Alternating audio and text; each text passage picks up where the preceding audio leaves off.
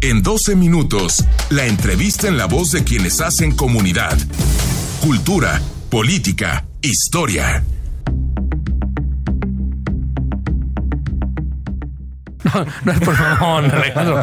Es que ya tenemos pactados otros contenidos. y Son bueno, Oye, pero es, eh, es un buen tema para el debate. ¿Tú crees que no sea por eso, Alejandro? sí.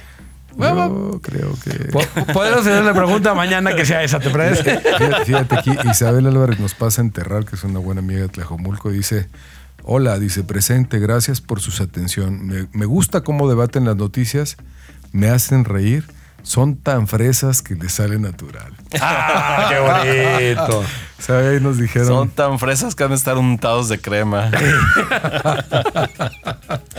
Bueno, ya tenemos en la línea a Rubén Alonso, otro fresotota. Rubén, ¿cómo estás? Eh, Rubén sí, Rubén sí. Rubén sí es fresa. ¿Cómo estás, Rubén? ¿Qué tal, Diego? Eh, Alex y Augusto, buenas noches y a toda su audiencia. Buenas "Hola, noches. Rubén". Ah, saludos hasta Tlajomulco. Oye, eh, Rubén, bueno, eh, está el caso de, de Sergio Aguayo, que yo creo que tiene muchas eh, aristas, pero una es eh, esta legislación que tú has seguido muy puntualmente, eh, que se modificó en el sexenio de Peña Nieto. Muchas voces, entre ellas tú dijeron, esto puede ser muy peligroso. ¿Cómo estás viendo tú el caso Aguayo?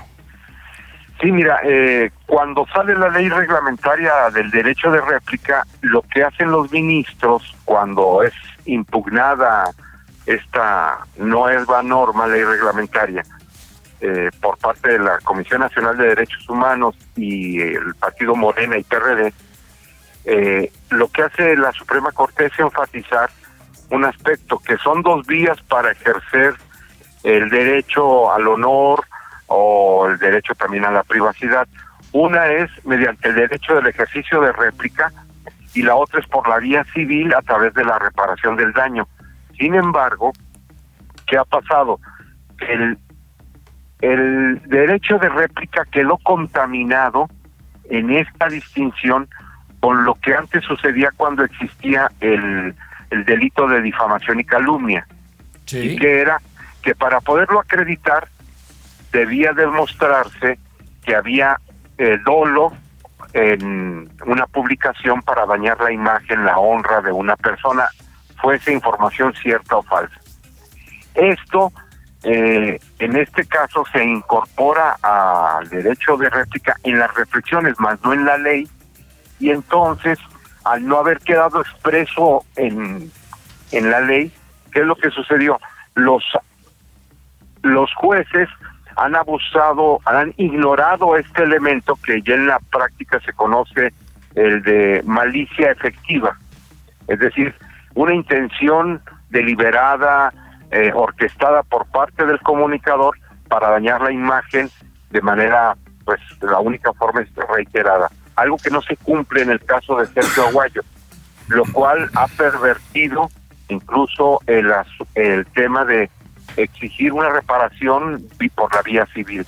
A ver, si como se dijo eh, hoy, la sala 1 de la Corte va a llevarse, le va a revisar A el caso, lo va a traer, y Sí. conforme a los propios criterios de la Corte, no se tipifica ningún delito ni se justifica ninguna este digamos, pago por daño moral. afectación. Exacto. Cuando uno ve las lo cómo se ha pronunciado la Suprema Corte, que es, tampoco lo toma en cuenta el juez, ah, sobre todo en esa segunda instancia, porque ya había ganado Sergio Aguayo en la primera, eh, ya que Moreira no acreditó el daño. Eh, al atraerlo a la Suprema Corte, lo que sí puede ayudar en esto es a precisar y ponerle límites al abuso de las demandas eh, por la vía civil de reparación de daño en el ejercicio de la libertad de expresión. En esto ha sido muy cons- consistente la Suprema Corte. En el caso de servidores públicos o ex servidores públicos, cuando se trata de información, opiniones o juicio, deben de tener un umbral de tolerancia mucho mayor que cualquier persona por el interés público que conlleva la información que se maneja. ¿Sí? Entonces, en, eh, digamos, le- lo que tú podrías prever es que si esto lo trae la Corte, lo va a desechar.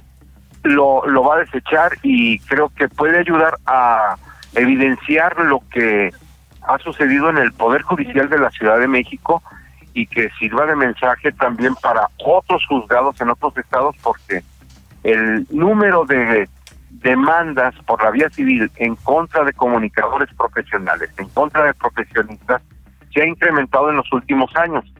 Algunas organizaciones que han levantado encuestas estiman que se ha llegado hasta el 5% a, de lo- los periodistas en un 5% han quedado sujetos a demandas por esta vía. Eh, Rubén, ¿qué tal? Augusto Chacón.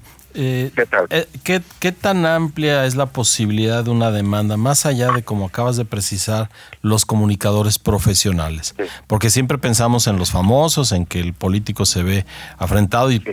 pensamos principalmente en políticos de la- del bajo nivel de Moreira, pero del alto nivel de exposición que tienen. Sí. ¿Afectaría a, a otra parte de la población el que, el que esta sentencia se mantuviera en firme? No, porque la Suprema Corte ha distinguido el lo ha enmarcado en el ejercicio de la libertad de expresión de los profesionales que cuando se trata de demandas de por daño moral en este caso o del honor en el caso de servidores públicos o ex servidores públicos el umbral debe ser de tolerancia mucho mayor que cualquier persona eh, digo, tienen derecho ellos también al honor. Sin embargo, por tratándose de su actividad pública, deben de estar expuestos, más bien, y deben de aceptar que esa exposición por el servicio y la función pública los pone en una tesitura de mayor observación y mayor juicio público. Sí, a ver, este, porque un- una cosa es, eh, digamos, que eh, no tengan derecho al honor, por supuesto que lo tienen, pero la otra es que no se debata sobre sus personas, sobre sus actitudes, y que en este debate se pueda justa o injustamente adjetivar, ¿no? Este, porque digamos, Sí. e- e- esa sí es una categoría más complicada, decir si es justo o o injusto. El, el gobernante siempre dirá que es injusto. En el caso de Aguayo, lo que dijo es que había un hedor a, a corrupción. Corrupción. Y, digamos, eh, una, digamos, una eh, expresión justificada porque en ese momento se estaba debatiendo los casos Sí. de corrupción del propio gobernador. Y había era un asunto de dominio público, Sí. todo lo que estaba suce- sucediendo en Coahuila, de tal forma que incluso no hay una un señalamiento personalísimo, si queremos llamarlo así. Eh, por eso se hace, es un exceso todo lo que se realizó en el Poder Judicial de la Ciudad de México en contra de este comunicador, por cierto, pues jalisciense además, eh, Sí. y académico, que hace también pensar que hay un hedor también ahí a corrupción o intereses, ¿no? Te van a demandar, Ya. Rubén, ¿eh? Sí. Te van a Eh, demandar, a- a- Rubén. ¿lo, lo puedes repetir para grabarlo? Sí, que hay un hedor. Hedor, hedor, sí. En bueno, el bueno. Poder Judicial de la Ciudad de México. Gracias. Te, te mandamos su demanda ¿eh? en un ratito. Ah, ok. Oye, pues perfecto, Rubén. Muchas gracias por aclarar estos eh, puntos aquí para el auditorio de, de Imagen Jalisco. Vamos a estar muy atentos a lo que suceda y bueno, te mo- molestaremos si es necesario para seguir profundizando en el caso. Cómo no, muchas gracias. Un abrazo, Nos Rubén. vemos, Rubén. Gracias, Rubén. Bueno, Abrazos. este, efectivamente, este caso está eh, no sé, agarrando. Creo que va a servir para que otra vez la corte vuelva a, a dimensionar, pero también está sirviendo para sacar a flote la corrupción en el Poder Judicial de la Ciudad de México, ¿no? Ah, o sea, no- Que no es distinto a lo de otros estados. No, no, no. decirlo, no. No, eh, o sea, ¿tú crees que el hedor no, no, es, no es puro hedor? ¿Que hay algo ahí pudriéndose? Yo creo que sí. Mira, pues, el, este, digamos, el tema del Poder Judicial, des- después de lo que pasó hoy con la fuga de los, este, de los Es o sea, otro hedor, ¿verdad? otro hedor, este, y, y que eso habrá que entrarle más adelante al, al tema. Es, curiosamente, oye, de Mauleón, por cierto, busque su columna en el Universal, muy interesante. diez y nota. Porque le dice, a ver, es otra fuga con los mismos funcionarios, Claro. ¿no? El, el- llega el gobierno, cambia todo, menos el funcionario de los reclusorios. Pero yo sí noto un cambio en el gobierno de la Ciudad de México porque hizo una declaración de las que aquí no conocíamos. Dijo, Ay, "Ah, vamos a llegar hasta el fondo del asunto. no, eso dijo.